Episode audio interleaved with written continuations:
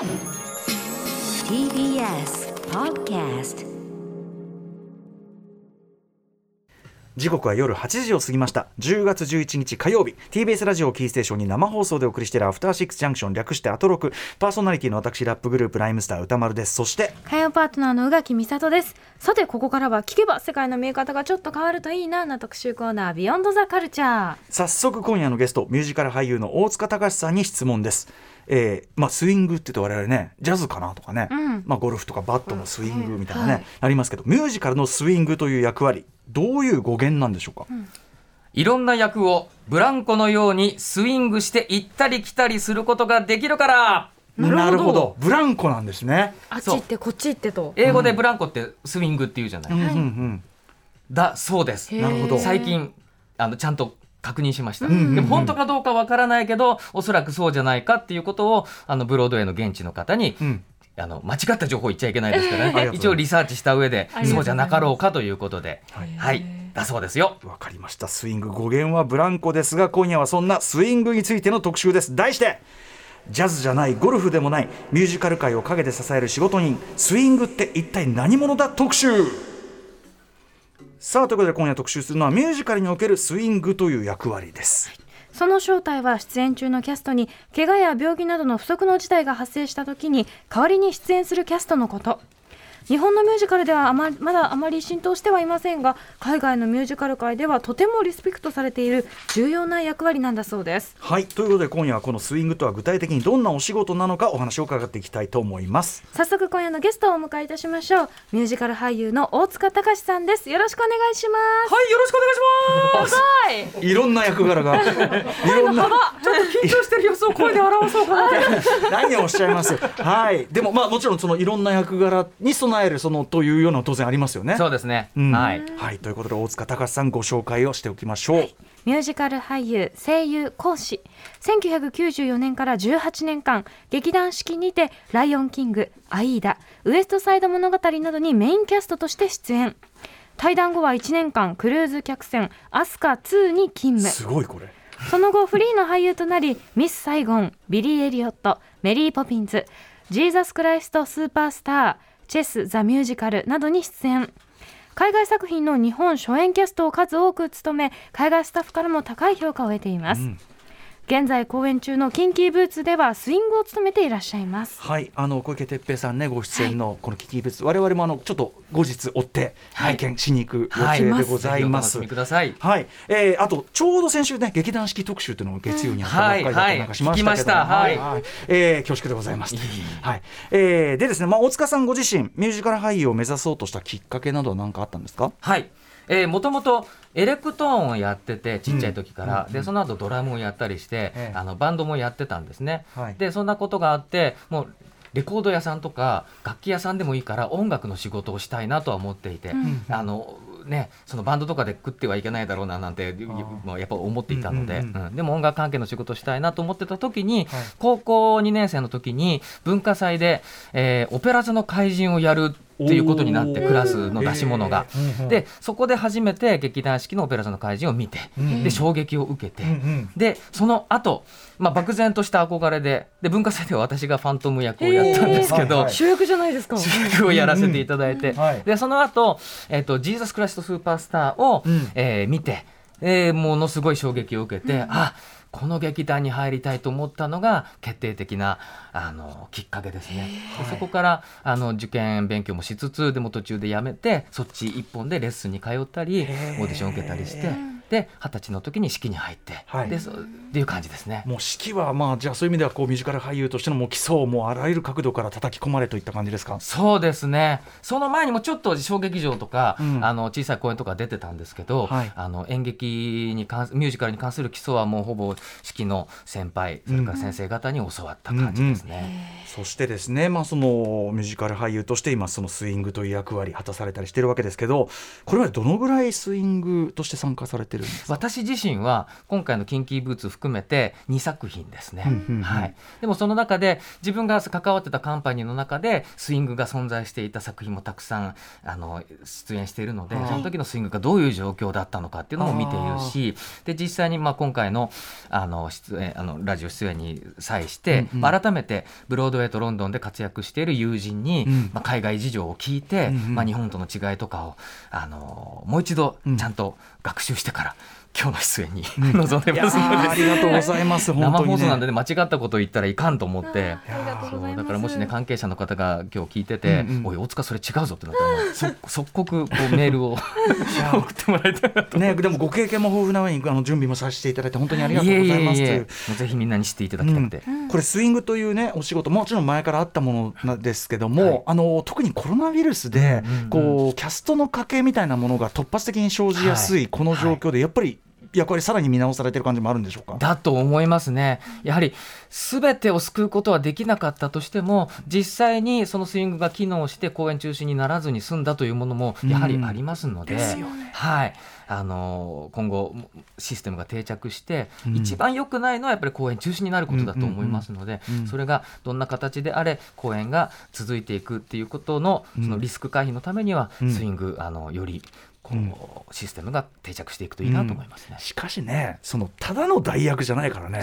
そのおきどのなんていうかな特定の役の代役じゃないという恐るべき話で、聞くだちょっとどうやってってう。ん、後ほど伺いますけどえ一体どうやって準備してるんだみたいなねちょっと我々からすればそこが最大の謎だったりするんですけど、えーでですねメールがちょっと来ておりまして、はい。えーなっちゃんさんです、えー今日はスイングのお話が伺えるということでとても楽しみにしていました、最近は大塚さんのようにスイング経験のある方から日本のスイングの現状を聞く機会が少しずつ増えてきて演劇ファンの私たちもとても勉強になります、えーしかし今日は正直なことを言わせていただくと。自分が平均している俳優さんがスイングでキャスティングされるとまだ気持ちの整理がつきません。えーもちろん頭では役者としての力が認められているからこそというのは理解しています、えーここは本当に嬉しく思います。でもやっぱり役として舞台に立つ姿を見たいのです。他のキャストの休養日に出演する場合の時は良いですが何かがあった時に出演するという場合の時は見たいイコール不測の事態が起こるのを待つというそんなこと絶対に思ってないのでどっかで思ってしまっているようなモヤモヤが晴れないのです。こんな気持ちになること自体理解が進んでいないということなのかもしれませんね。というこう、えー複雑な心境をメールにしていただいておりますこれ素晴らしいこう率直な質問ですよね。うんうんなんかこれの答えが今日のなんか結論に結びつくんじゃないかなと思われるような、お客さんの率直な心境ですよね。んはい。じゃあちちょっとぜひ今日は最後まで聞いていただいて、はい。そうですね。それ答えが出るかもそうしましょう。いうことですかね。はいはい、でもまあなるほどってことですよね。うんだい確かに大体いつ行けば見れんのっていうのもね見見たいんだけどみたいな 定かじゃないわけですもんね。はいということで、えー本日はこのねお知らせの後、えースイングとは具体的にどんなお仕事なのか大塚さんご自身のご経験も、えー踏まえつつお話を伺っていきます。大塚さんよろしくお願いします。よろしくお願いします。After Six Junction. 時刻は8時9分生放送でお送りしています。アフターシックスジャンクションこの時間はミュージカル界を陰で支える仕事人スイングって一体何者だ特集。ゲストはミュージカル俳優の大塚隆さんです。よろしくお願いします。はい、お願いします。はい、えーということで。はい、今夜は3部構成になっています。第1部はスイングという役割について。第2部は海外、ブロードウェイやロンドンなどのスイングについて。そして第3部はスイングの実際の現場についてお話しいただきたいと思います。はいそれでは第一部から行ってみましょう。影で支える仕事人、スイングとは？はい、えーまずそのスイングという役割に伺う前にミュージカルのキャストっていうのは普通どういうふうに構成されるのかというそのあたりから伺っていきたいと思います。はい。これはミュージカルに限らず、まあ、映画やテレビドラマでもそうですけれどももちろん主役がいて、うん。で物語に関わるそれに、まえー、とその周りにいる、まあ、重要なキャラクター、うん。それから、えーまあ、いわアンサンブルと言われているそのシーンによっていろんな役割を担う、えー人たち。そして最近、えー増えてきているスイングという役割ですね。はい、改めてこのスイングというのはどういう役割なんでしょうか？はい、えーまあ、定義としていいのかわからないですけど、まあ、一般的に、えー言われているのは、えー出演中のキャストに怪我や病気など万が一のことがあった場合に、えー代わりに出演するキャストのことで、はい。一般的にはスイングと呼ばれる人はアンサンブルの複数の枠をカバーして、でその動きや振り付け歌のパートを全部覚えておくっていうことですね。あじゃあ例えばその、えーさっき言ったこういろんないろんな役割の人いますけどそれをそれぞれ何個も覚えておいて。そうですね。はい、複数覚えておくっていうことが、まあ、スイングの特徴ですね。一つの役ではない。うんうん。そうすると例えばそれはダブルキャストだったり、はいはい。アンダースタディだったり、うんうん呼び方が変わってくると要するにその特定の役の代役というのは、まあ、そういうのがあるけども特定の役の代役ではなく穴が開いたとこを、まあ、自在に埋められるといか。そうですね、まあ、だからこそあの振り子のようにあっち行ったりこっち行ったりできるスイングっていう名前なのかなっていう、かつそのえっ、とその対象はアンサンブルなわけですか？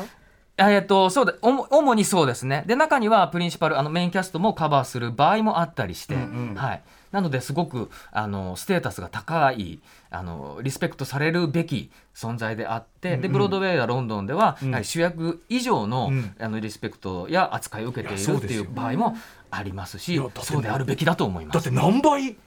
何倍入れてんだよっていう。じゃないとできないでしょ普通に考えたらギャラ5倍もらえますけどみたいな話ですよね。やってるんですもんね。ね普通に考えたらね。はい、えーそのスイングという役割、えーまあ、どういうふうにこう劇に、まあ、どういうふうなこう塩梅で関わっていくかというのを、まあ、ちょっと場合によると思いますが、それぞれちょっと挙げていただくと。はいこれまでに私が実際にスイングとして関わったものとあとは自分はスイングではないけれどもじ自分が関わった作品でスイングがこんな形でしたよっていうのを3つ代表的な例をご紹介しましょう。うん一つこれが一番わかりやすいと思います。えっと実際の本番でキャストに何事もなければ最後まで出ない。うん。うん。今ずっとスタンバイをしてるけど何事もないのが一番いいわけで、はい。うん。そしたら滞りなく千秋楽まで行くという。うん。でスイングは一度も出演しない。というもの。誰かがちょっとじゃあ喉潰しちゃいましたとかだと、まあ、急遽パッて出る。そうですね。そうですね。うん。でもまあ出ない時は出ないってやつですね。そうですそうです。出ない時は出ないパターン、はい。これ多いわけですね。はい。ありありありえるありえる、うんうんパターンですね。一例一例。はい。一例。はい。で、えっと、2個目が、えっと、これは劇場に来ていて、うん。でしかもシーンによって失恋している場合があります。これはもう決まって出るよう。そうですそうです、うん。このシーンのあのこの立ち位置にいるっていうあのスイングがそのその人の役としてっていうのかな、うん。必ずいて。アンサンブルとしての役割をそもそも担っているといですか？そうなんですなるほどシーンよによって、うん。ただ町町娘の役とかそういう感じでそうそうそうそうで重要なセリフとか重要な歌のパートとかそういうのもを担ってないのでいざ、えー、と実際自分がカバーしている翻訳のキャストが万が一で出れなくなったら、うん。そこに入るわけですよね。で今まで自分がオンステージにいたところに人がいなくなったとしても、うんうん。まあ、大きな影響がないというところにあの実際出演している。だからえっと、ただ劇場に来て袖や楽屋でスタンバイしてるだけではなくて、うんうん。一応必ず関わっていて、うんうん出演はしている、うんうん。でいざ翻訳が万が一のことがあったら、はい。そこをカバーするっていう。なるほど。一番なんか関わってる感があるうんうんスイングの状態ですね。しかも舞台上でねいろんなその場面場面に関わってるとなんていうかなそのスイングの時も役立ちそうですよね間違いなく。そうそう。やっぱり舞台上にいるっていう精神状態が毎日続けられてることは、はい。い、ざ出る時にあの安心感が違いますよね。うん。うん確かに。分かってても袖にいて見てるだけうん。で急に出るっていうと、はい。やっぱり袖と舞台上とまるで世界が違うので、あの緊張の度合いが少し和らぐんじゃないかなって思います。アンサンブルとして出てるパターン、はい。え他にもあるんですか？もう一個。これはこれが多分日本独特のものだと思います。ええ。ー、とローテーションでうん。最初から出ることが決まっている使い方ですね。はい、なのであのどちらかというと、まあ、便宜上スイングとは言ってますけども、はい。どダブルキャストに近い使い方ほうほうほう。ですよね、うん。ただそれが特定の役ではなくて複数の役を日替わりで出るというパターン、大変。これは要するに事前に、えっと、何回分は出ますよというのが決まっている、というようなことですか、ね、伝えられてます、うん。私の場合はそうでした、うんこの日っていうのも決まってるんですか？決まってました、うん。でもそれ最初からというよりは稽古を進めていく中で、えっとまあ、その時は、えっと、複数スイングがいて、うん。で担当する役をあの稽古しながら一番こう負担が少ないというか一番ふさわしい役に配役されていって、じゃあ、えっと、自分はこの 4, 4枠を担当してで他の人はこの4枠って言ってでローテーションの中に入って、えっと、翻訳の人を、えっと、長い、え1週間のうちにたくさんある公演数を、うん。えっと出演を少し減らして、うんうん。その分スイングが入って、はい。でそれぞれの、えー肉体的な負担を減らしていくという形ですよね。これ特に要するに具体的なアクシデントがなくても出るっていうパターンですよね。これなぜこんなことが？これおそらくあの日本のその演劇のそのスタイルとして、えー、と1週間の公演がものすごい多いうん。短期間でで公演数を増やすためにやっぱり1週間の公演数増やすしかないわけですよね。はいはい。うん、でその中で、えっと、俳優の負担を考えると例えば週に12公演あって激しいダンスとか体の負担がかかる場合はもうスイングを最初からローテーションで入れてうん。週8回でみんなが回せるようにするとかそういう理由もあるのかなうん。というのとあとはそうでもないけどももう最初からローテーションで決まっていてっていう場合もあるのでだからそれはその制作サイドがあのいろんな理由を持ってうん。そういうスタイルにしてるんだとは思います。うん。うん、なので逆に言うとスイング便宜上スイングとは言ってますけども、はい。ダブルキャストに近くって、うん。万が一何かがあった時にはスイングできないんじゃないかなっていうことも実はハラハラしながらやってました。こっち側の役をしてる時にその自分がスイングする人が何かがあった場合そこに行かななきゃいけないじうんうんゃないですか。うんだから考えられるのはそのアクシデントがあった人のところにを担当しているそこをカバーしているスイングが入って、うん。はい。で、えっと、翻訳であの休んでる人がいるわけですよ、うんうんうん自分たちがスイングが出てるから、あ。その人がガチャンと入ってうまくこううんうん。玉突きみたいな感じで収まるところにパズルみたいにやるしかないなっていう。休んでる人は別に事故とかで休んでるわけじゃないそうそうそう。休養のために休んでるから,、だから本当は休みだったんだけど翻訳の人が戻ってきてうん。でスイングがうまくこうガチャガチャガチャってはまってでもローテーションで出る日決まってればさっきのそのなっちゃんさんみたいな、まあそのこの日は少なくとも見れるっていうのがあればそうそうそうそう推しがね出るのを確保するのはいいですけどね。そうそう。そうだれからさっきのめあの質問の文章の中にもあったけどその出てるあの出ながらスイングをするっていう場合はいいけどもっていうのはそういうことだ、なるほどね。なるほどね。そしてそのスイングが何人もいる場合もあるんですね。私そうですね。一人だと思ってました、うんうんうん。あそう。それもカンパニーによって様々。日本でもそうだし多分ブロードウェイロンドンでもそうだと思うんですけどもはい。一、人で担う場合もあればあの複数のスイングがいればっていう場合もいろいろあると思います、これは作品の希望次第ですかね。だと思います、うん。はい。なるほどなるほど。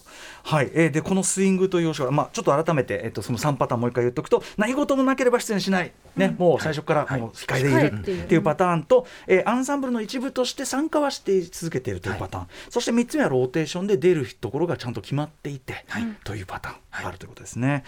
えー日本にはいつ頃からこのスイングというシステム導入されてきたんでしょう？これも可能な限り人に聞いて、そうじゃなかろうかっていうのが2008年のシカゴからじゃないかなと、うん。一番日本で最初にスイングっていうのが登比場したのが。較的最近という言い方できるかなやっぱりね。そうですね、ん。そうだと思います、はい。えーしかもまあその海外ものをやるにあたってっていう感じですかね。だからある意味向こうのシステムっていうのを導入したところもあるんですかね。そうですね。主にやはり海外のミュージカルを日本版でやるときに、あの目立ってスイングがいる感じがしますね、うん。ただそのシステムをあの日本のオリジナル作品で、えーとまあ、スイングというものを機能させるためにはっていうことで実験的にやったあのプロダクションもありますし今後日本独自のあの、まあ、日本のプロダクションでもそういうのをうん。ふ増やしていく可能性はあるのかなってうん。いう感じはしてますよ。この特集がちょっと一つ問題提起になればというところもありますよね。はいはい。ということで、えー本日はミュージカル俳優の大塚隆さんにスイング、えーについて伺っております。本日あの先ほどは、まあ、スイングの役割とは何か基本的なところ、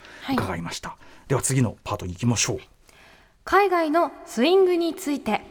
はい。スイング、えー、といわゆるそのロンドンであるとかブロードウェイであるとか海外のそのミュージカル公演ではもう普通にある役割ということですよね。そうですね。もう長い歴史なんじゃないかなと思います。いつ頃からってもう分かんないぐらいですかねこれはね。これはねどうなんでしょうねあんまりいい加減なこと言えないんですけどただここういったことをいろいろ聞いている中で、はい。あのブロードウェイでも100年前はあのいろいろ俳優にとってあの職場環境はいいものではなかった。っていうのは聞いています。でその中であの今までの過去の方たちがい努力うん。をと情熱を持ってあの、まあ、向こうは強い組合があったりします、はい。はね。俳優組合があったりしますので、うんうん。そういったことで俳優たちがあの悪、んうん。悪い環境じゃなく、うん。あの仕事ができるようなうん。状態に少しずつなっていったっていうのは聞いてるので、はい。その中でスイングというものも生まれていったのかなと思います。何しろこれ役割として後ほど大塚さんご自身のその現場の話も伺いますけど、まあその複数の役割をちゃんと入れてなきゃいけないわけで、はい。で出せっつったら出せなきゃいけないわけで、はい。まあ大変な仕事してるわけで。そうですね。これはその、えっと、海外においては定着してるしそしてステータスもきっちりあるとはい。いうことですね、はい、高い。はい。評価されてると。大体何役ぐらいやるものなんですか？えーっとそれも様々ですが、多分私最大級だったんじゃないかなと思うのが11枠。わかんない。11や11 11、はい。もうなん、11アンサンブルが12枠あったんですよ。12人分。はい。でこの役だけは絶対にやらないっていうのがあって、うっん。ていうことで11枠は全部カバーしてました。じゃあごめんこれやってって言われる可能性が11枠あったってことですか、はい、はい、そうです11倍の給料をもらってください。本当本当本当。俺枠意味がわかりません俺俺枠分かけるべきだと普通に思う、うん。単純に考えたら。でかプラスその技能給というかね、すね。あったっていいですし、はい。11枠をしながらその自分の役もやるってことですか？えっとその時は、ローテンションだったんですけど、4枠は必ず出る役を持ってました、うんうんうんでその上で私とダンスキャプテンもやっていたので、ダンスキャプテンダンスキャプテンって何ですか？えっと、公演をしていく中でその振付師が稽古中はいるじゃないですか。で振付女子とか、うん。でそういうのを前から見てあのメンテナンスしてくれるあのいろいろ指摘してくれるうんうん。人がいるんですけど、公演が始まっちゃうと毎日そのクリエイティブスタッフはいないので現場のキャストが、えっと、それを、まあ、チェックする役,、うんうん目が目役目があるんですね。チューニ。ングするみたいな感じあそうですねそうですはいね、たとた立ち位置がだいぶずれてきた、フォーメーションがちょっと乱れてるとか振り付けがその人のなんか独特のものになっちゃってるよ。本来のスタイルじゃなくなってるよ、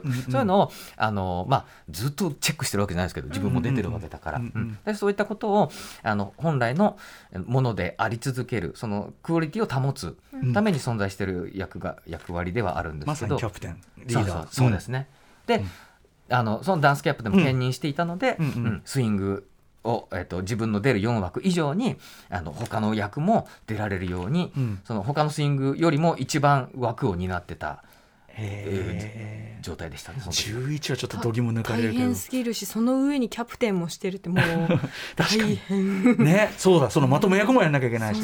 でもこのダンスキャプテンがスイングを務めるっていうのが海外では結構多いとか。そうですね。あのそれすごくな何度も聞きました。あのうんいろいろ調査している中で、うんうん。やはり全体を一番把握している人なのであのでダンスキャプテンはやっぱりで出ていることが多いと思うんですよ実際に、うんうん。でその中で何かあった時には他の役にすぐ入れるとか、うんうん。あるいはもしかしたら出てないでススイングを兼任してるので、うん。あの袖からとか客席からとか定期的にチェックして、で、えっとじ自分は実際に出ないで、まあ、いわゆるクリエイティブスタッフ側のような形で、あの公演をのクオリティを保ってでいざとなったらいつも劇場にいるのですぐ入れるってそういう利点があるのであのダンスキャプテンの方がスイングを担うってことは割と主流であるっていう話を聞きました。だから理にはかなってるんですよね。うんうんうん。何にせよでもその,、えー、とそのダンスキャプテン的な立場とかこうちゃんと俯瞰して見れるその、まあ、目線であり、そしてその、まあ、公演によっては主役級の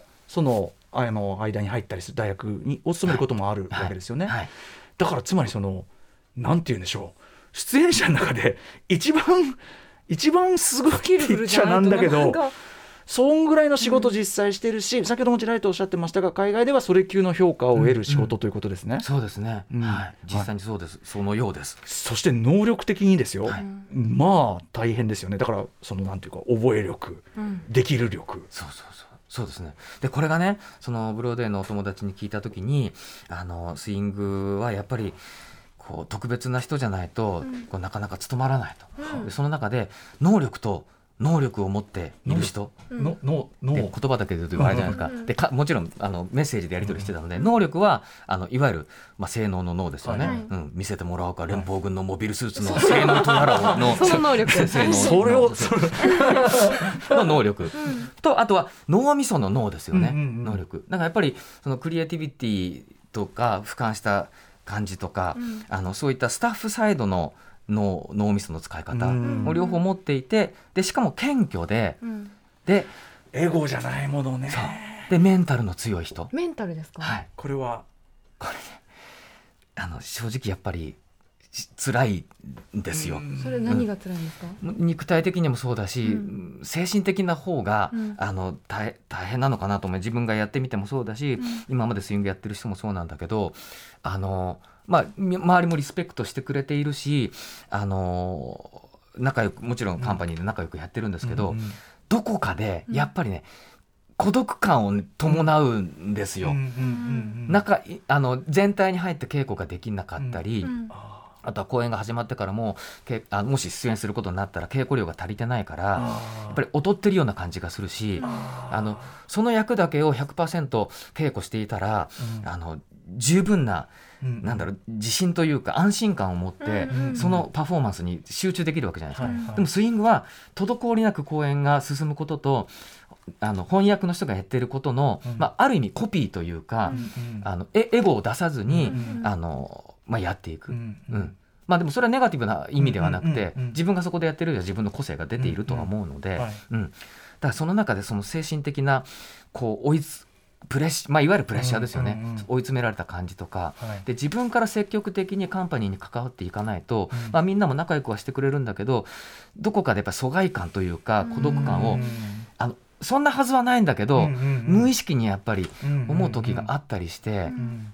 特にそれが日本だとやっぱり熟練の人がやるべきだとは思うんですけど、うん。若手がスイングを担うことが割と多くって、そうすると余計にうんうん。あのすいません出させていただきます的な感じになっちゃって、はい。質問とかもしづらかったりあとはカンペにその実際出演した時に「あ失敗しちゃった」とかうん。多分どっかであると思うんですよ。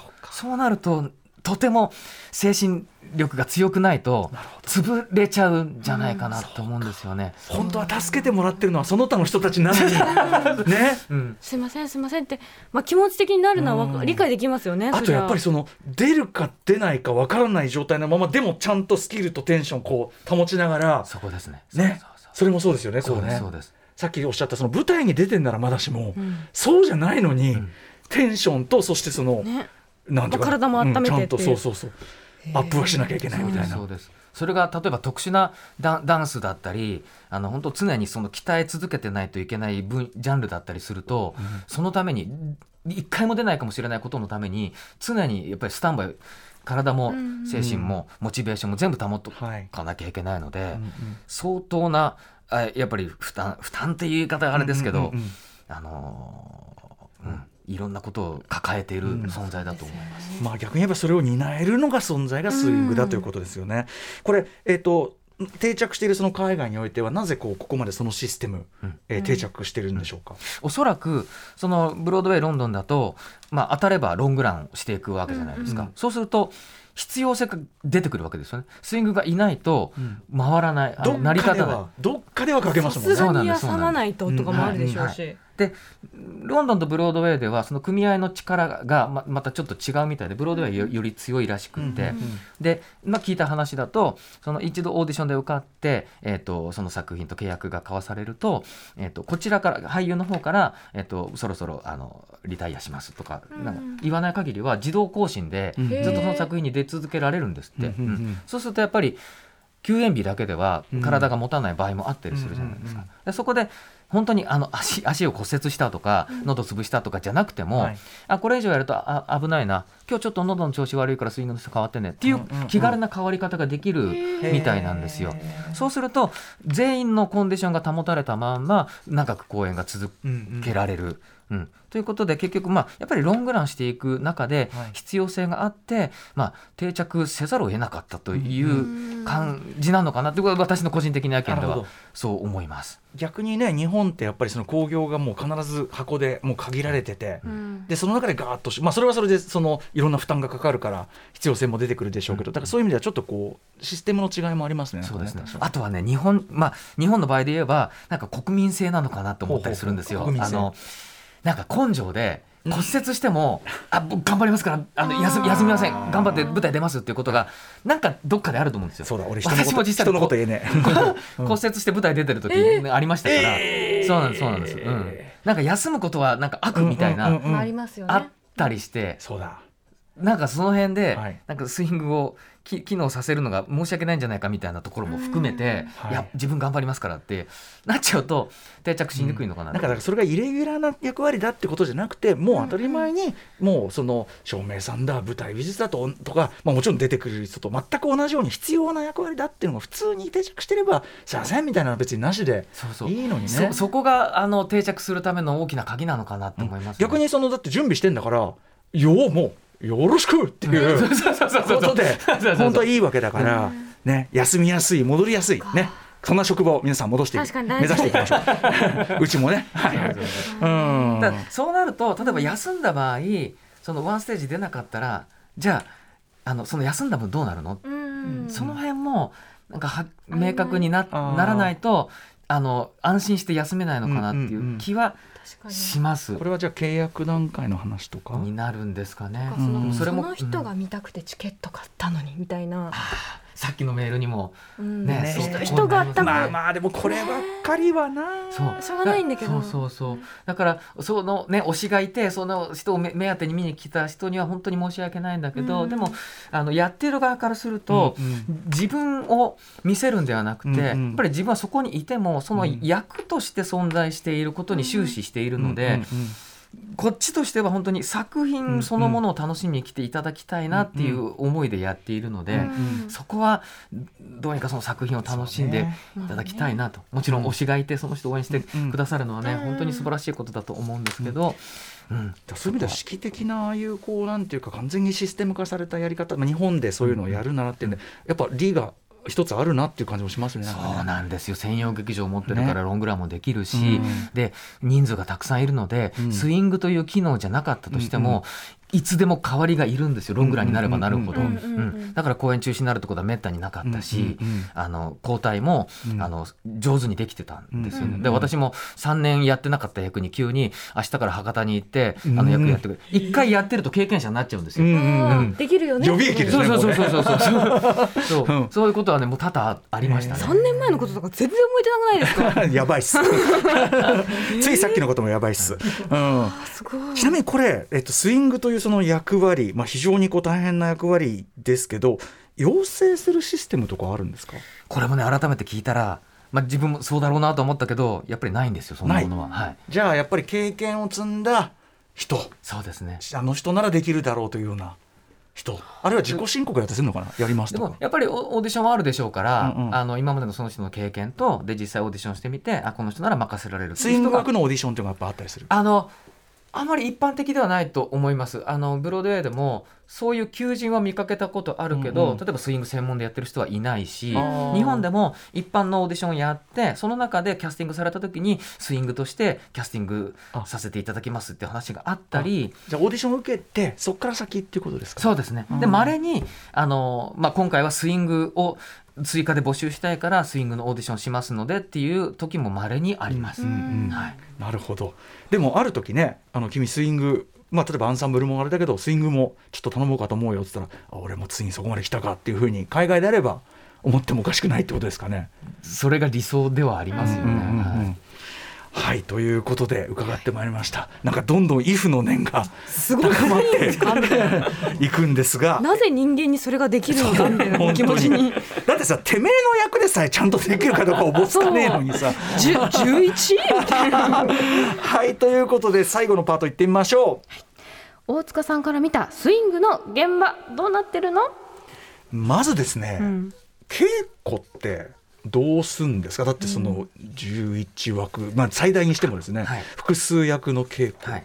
そうだ、おっしゃった分、その人数分倍かかってくるわけですよね。はい。とはいえ、あの、与えられた時間はみんなと一緒なので、はいとにかくひたすら観察してメモする作業が、あの一番割合を占めてるのかなって感じがしますよね。その自分がやる可能性がある部分を、まあ、見てそうですそうですそうです。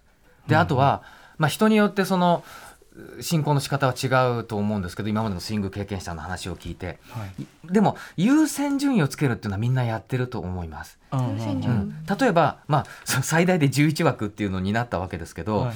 均等にはやっぱりできないんですよ物理的に、なのでまずはローテーションで4つ出るっていう役が与えられた時点でじゃあまずその4つをやっていこうで例えばユニゾンで、まあ、みんなが同じ振り付けだった場合はまずそこはしっかり覚える、うん。でそのそれを覚えた上で左右逆のポジションだったりするわけですよ。うん、右足を上げてる振り付けが、あの別の枠だったら左足を上げる振り付けだったりして、うん。でそれを 私実際昼夜で右左逆の役を一日でやるっていう日もあったりして。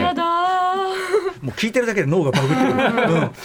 でそういうあの組み組み立て方をしながら合なるべく合理的にあの稽古するようにはしてあとはその歌稽古が別であったりするのでその時に、あのまあ、まずし自分の一番歌いやすいパートを覚えて、まあ、それの、えっと和声和声の中にいる、まあ、アルトパートだったり、うんうんうん。まあ、ベースパートだったりっていうのを覚えていったりしてで例えば今回例えば「キンキーブーツは」まあ、大概ミュージカル歌稽古から始まるのがまあ通常ですけど、その時にまあ一番自分自分あのテナーが多いんですけど、高いパートを覚えてで苦手なのはその下のパートなので、あのまあ、下のパートを重点的にこう練習してでその中で枠によってこうちょっとい色分けを脳みその中でして、うん。でこの幅役に入った時はこういうイメージでの中で自分がもうそこになんだろうチャンチャンネルを変えるみたいな感じ、でここの役になってここの立ち位置になったらこの音で歌ってるみたいな、いうなんかこう実際やるイメージっていう。そうそうそう、でこうなんだろう体にこうメモリーさせていくみたいうんうんな感じですかね。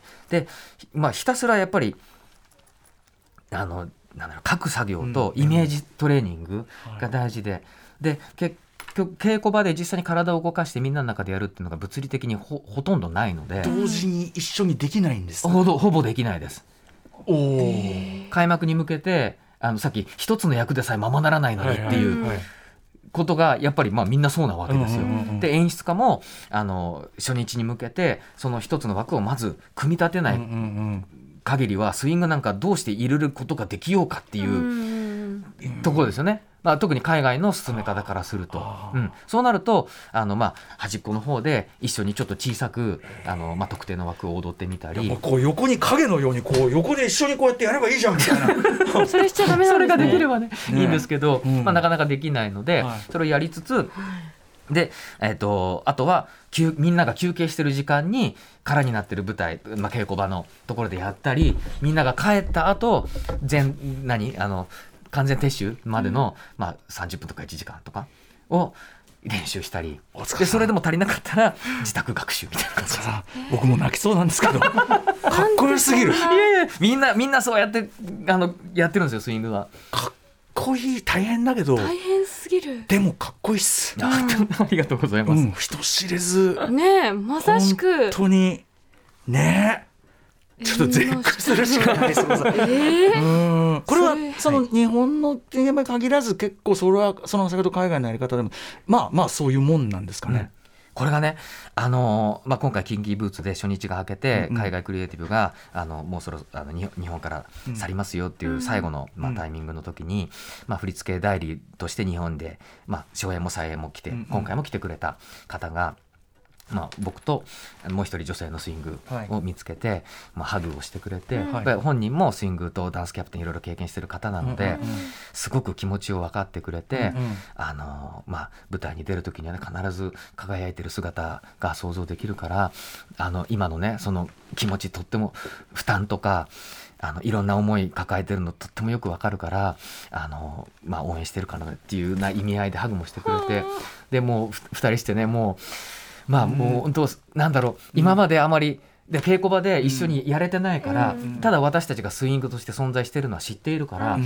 ほとんど今回あまり会話ができなかったんですけど、うんうん。でもやっぱり存在をちゃんと認めてくれて、うん。あの最後にねなんか本当に大きな愛をもらってなんかねな報われたというか、うん。まあ、まだ出演はしてないんだけどそういうふうに思ってくれる人がうん。い,、いてそれその思いをあの、うん。ギフトしてくれたことが、うんうん。もう何よりのなんか報いというか、なんあーよかったっていう。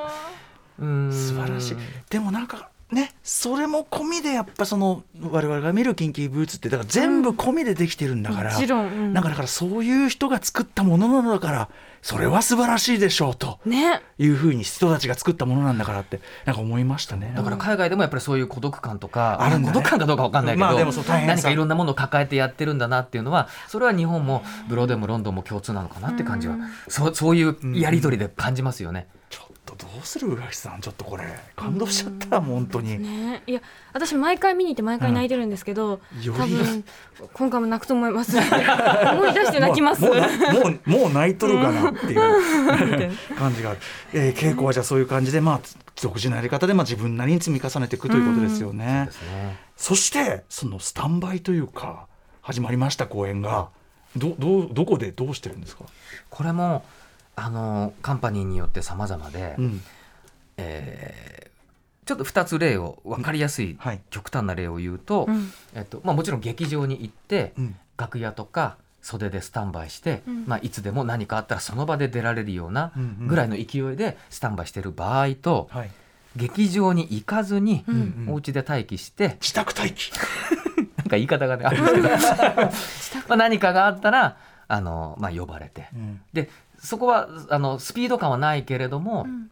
まあ、翌日からとか、例えば朝、まあ、この時期ですので発熱があったちょっと怪しいっていう場合はあの例えば夜公演だったら間に合うから出るとか、うん。あとは発熱となるとやっぱりあの、ね、怪我しととかではないので全員が、ね、感染しそうなんですよね。そのあの特殊なものがあるので、ん。そうなった場合は多分スイング呼ぶ前に、うんうん。一旦その公演は中止して全員の安全を確認してから、うん。で万が一陽性者がいたらじゃあ明日からスイングが機能するとか、はい何事もなくただの発熱だったらまたあ翌日からぜあの翻訳の人でやるとか、うんうんいろんななるほど。カバーの仕方はあると思うんですけどもそうだからスイングのスタンバイの仕方としては劇場に行ってもう今でも出られるようにするのが一番極端な例。で反対の極端な例は、い劇場にいない。うんうんという形ですかね。これ劇場にいていつでも出られるっていうのはつまり衣装とかそういうのも。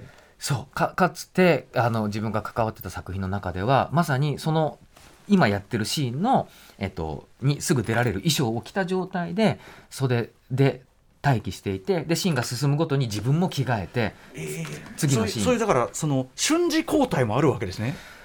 そう。当時はそうでした、うん。それができるようにはしてました。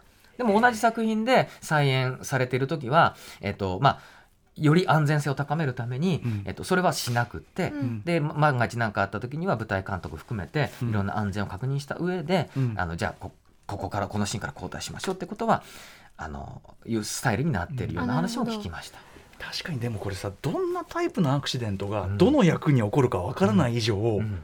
正直そのスタンバイのやり方ももうとかそれ出るやり方もその都度としか言いようがないっていうか。例えばその衣装着てたのにこっちかよみたいな、この役じゃないのかよですよね。ありえるので、うんうん。だからもう全て 100, 100点満点でカバーするっていうのはままず難しいかなって思いますよね。うんまあ、できる限りの、まあ、状況によるでしょうかできる限り。のスタンバイにしとくということですかね。はい。点数をなるべく高めのアベレージで、はい。あの公演中止につながらないような努力をして、し続けるっていうことなのかなって感じですよね。まあでもその会場にいるともう行ってるんだったらうん。衣装も着るし、まあ、こうもうアップして、うん。ってことですよね。ね。体も動かしてっていうね。ね。みんなと同じぐらいに入るってことですか？入り時間あ劇場にそうですね。基本的に、まあ、例えばローテーションとかスススタンバイしかしないんだけども劇場に入る時はあのみんなの入り時間と同じ、うんうん。であの楽屋での過ごし方も大体同じような流れで、うんうん。ウォーミングアップとか、まあ、ミーティングがあれば一緒に参加したりとか、うんうん。っていう状態ですね。だ大体主に、うんうん。そうだと思います。そこからずっと最後まで来たらもう最後までいるもんですか？あとはまれにこれはあのブロードウェイなんかではそういうパターンがあるらしいんですけど、うんうん。2幕が始まってはいこれ以上問題なさそうだなっていう場合はそこであの帰っていいですよっていう場合もあるみたいです。日なるほど本でもああるのかな？うん。あの見かけたことはあります。でもそれはスイングじゃなかったのかな？スタン、う。ん。それこそブロードウェイとかそういうねその拘束時間とかそういうもろもろであのギャラも決まるし、うんきうん。ねそういうのが、オーバーワークならないように、はいはいうん。厳しいっていうのっていうのはあるとと思います。うんうんうん。はい。なるほどな。はい、えーそれでさらにあれですかね。あの、まあ、今後はそのあれですかねブロードウェイあのブロードウェイとかその海外と比べて日本どうしていったらいいかとかそれいろいろ聞いていきたいですけど、あのちなみにこう準備って、はい。しもともとのキャストとは違う準備の仕方とかあるんですか、うん。そうですね。例えば、まあ、ミュージカルにしろ、えまあ、どんな演劇にしろまあ台本があって、うん。そこにいろいろ書き込んでいくわけじゃないですか。うんうん。スイング台本に書き込んだらうん。えどの役の指示って自分で分かんないだんだん真っ黒になってっちゃうわけ。ですよ本当だ。うん。なので、まあ、他の人がどうか分かんないけど私の場合はスイングやるときは台本には書き込んでないんですね、うんわけが分かんなくなっちゃうので、うん。なのでまずノノートですよね。これ面白いんですよ。スイングっていうノート。スイングノート。うんうんうん。これ売ってたノートがもともとスイングって書いてんですよ。これはもう自分のためだこれ買わないでどうすんのっていうのを特注みたいな。売ってて、はい。でこれを買って、現場ではあのもう書き殴るしかないないの。でどんどんすごいスピードでい進んでいくので、はい。でもとりあえず後から分かる程度には書くんですけど、まあ、とにかくどんどん書いていくわけですよ、はい。バーバーバーバーと。でその後であのちゃんとしたバインダーとかでページがいろいろ変えられるように、あの整理していくわけですね。枠ごとに。そうすると例えばノー一役ごとにノート1冊ずつって人もいれば、はい。こうやってルーズリーフで、はい。あの役で色分けをして、であの同時にいろんな役を書いちゃうと、まあ、動線でいいろいろ入り乱れてるんですけど混乱しちゃうので一つの枠ごとにあの動線二段性能とかあのセリフとか、この表はこれはロこれフォーメーションですか？これは。そうこれはあのスタッフさんから、ね。あの図面平面図を舞台上の。あのコピーさせてもらって、はいはい。でいろいろ道具が動くじゃないですか、うん。でシーンによってそれがそういうふうに反映されてるものをいただいてこれ皆さんすごいよこれ。そこにあの文字と矢印とかで書いてでその役分でピンクのところはその役オレンジはオレンジのところ。そうそうそうそう。そうすると自分の中であのもちろん役名があるからいいんですけど、まあ付箋がね貼ってあるそうそうそう。色分けした方があの整理がしやすいっていうのもあってで役ごとにあのこういうファイルしていくわけですよ。多分みんなこれさこういう作業してると思います。す相当つまりそのロジカルに整理していかないととてもじゃないけどできないってことですよねつまりね、はい。ある程度ちゃんと分析してやっていかないと、でその時あうんできるできるあもうもうかいもうだ大体同じようなことを6回書くわけですよ、まあ、今回うん6枠カバーしてるのはいで、うん、そうするともうもう分かってるから書かなくてもいいやって思っちゃうんですけど、ええ出る時って相当忘れた頃に出るわけですよ、うん。そうだ。そうなった時見見見返してえー、っとなんだっけってなるのが一番怖いので。そこは同じなんて書いてあってもうそんなのね。同じってなんだよみたいになっちゃうから。そうそうそう。みたいな。そうならないためにこの整理の作業っていうのは絶対めちゃめちゃ大事になってくると思うんですよ。これはそうね。前やった時は便利なアプリがあって、うん。あのフォーメーションアプリみたいなのがあって、はい。こういうあの、まあ、おお見せできないのがあれな、リスナーの方にお見せできないんですけど、まあ、指でフォーメーションが変えられるんですよね、うんそうすると急な変更があってもシーンごとにこうやって変えていってこう右と左入れ替えたりとかできるので、ただこれポジションしか書けないので、うんノートと併用することになるんですよ、はい。そうすると整理がつかねえなと思って今回は全部手書きにしたあとやっぱご自身で書くということもやっぱり大事ですかね。やっぱきっとねおそらくはね。はい、ということで伺ってまいりました。スイングというお仕事もうとてつもない仕事ということはお分かりかと思います。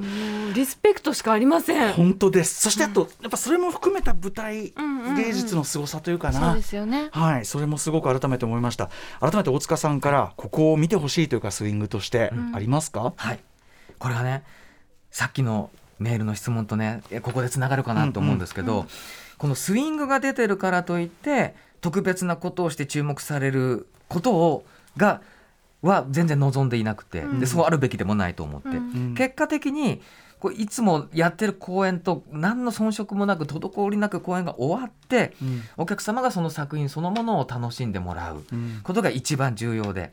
強いて言えば終わった後に例えばあの今日のあの出演はスイングの誰それが、うん。えー代わりに出演してましたみたいななんかこう、はい。紙がね差し込まれてたりとか、うん。あとロビーのキャスト表とかにね今日はスイングの誰それが出演してますってなった時にあいつもは出てない人なんだ、うん。全然分かんなかったね。今日の最高だったね面白かったねってなるのが一番だと思うんですよ。そうなってくれたらでその中であスイングっていう役割があってあすごいんだねとかってなってくれたら、うんまあ、よりいいんですけどっていううんうんことですね。ねえもうそのそのなんかこうここお心持ちも含めてリスペクトっていうのもあるし、ねこれ問題はですねそのこれだけすごい仕事しててやっぱり日本ではまだまだ認知というところもね、あれでしょうし環境の整え方っていうところもまだまだなところあるでしょうし、はい。はい。今後こう日本どうなっていけばいいなっていうのはありますか？はい。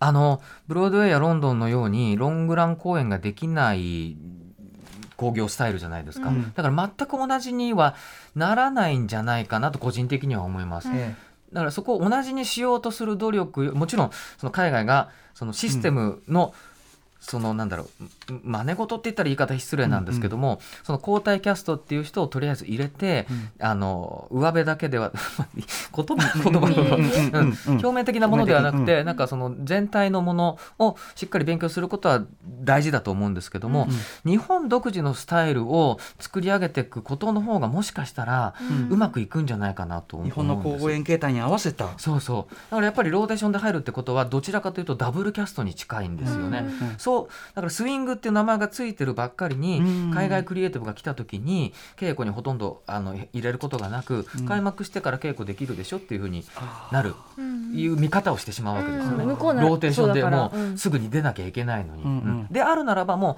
なんか独自の名前、なんかダブルスイングとか、うん。わかんないですけど、うんうんうん。何かそういうスタイルがあって彼らは、えっと、もう出るのが決まっているから、例えばメインキャストなんかダブルキャストであることが日本は多いので、うんうんうん交代で稽古してる時にじゃあスイングと呼ばれている人たちが何3回にに何？毎回交代じゃなかったとしても、うんうん3回に1回4回に1回稽古場で入れてもらうだけでも安心感が全然違うので、うんうんうん。そういう独自のもの、うんそれが例えばいあの何事もなければ1回も出ないっていういうスタスイングだったとしても、うんうん。あのやっぱり稽古場にすあの、うん。積極的に参加させてもらって、考えてもその方がねいいですもんね。うん。その方が全員が幸せになると思うんですよね。そうですよね。そういう形で認知度が高まってスイングの環境が良くなっていく、うん。うん。で日本独自のものが構築されていく、うんうん。そういう将来があるといいなっていうなんならネーミングから変えてもいいぐらいに本当そうそうそうそう。それでももう思い切ってそういうことしてもいいんじゃないかなと思いますね。なるほど。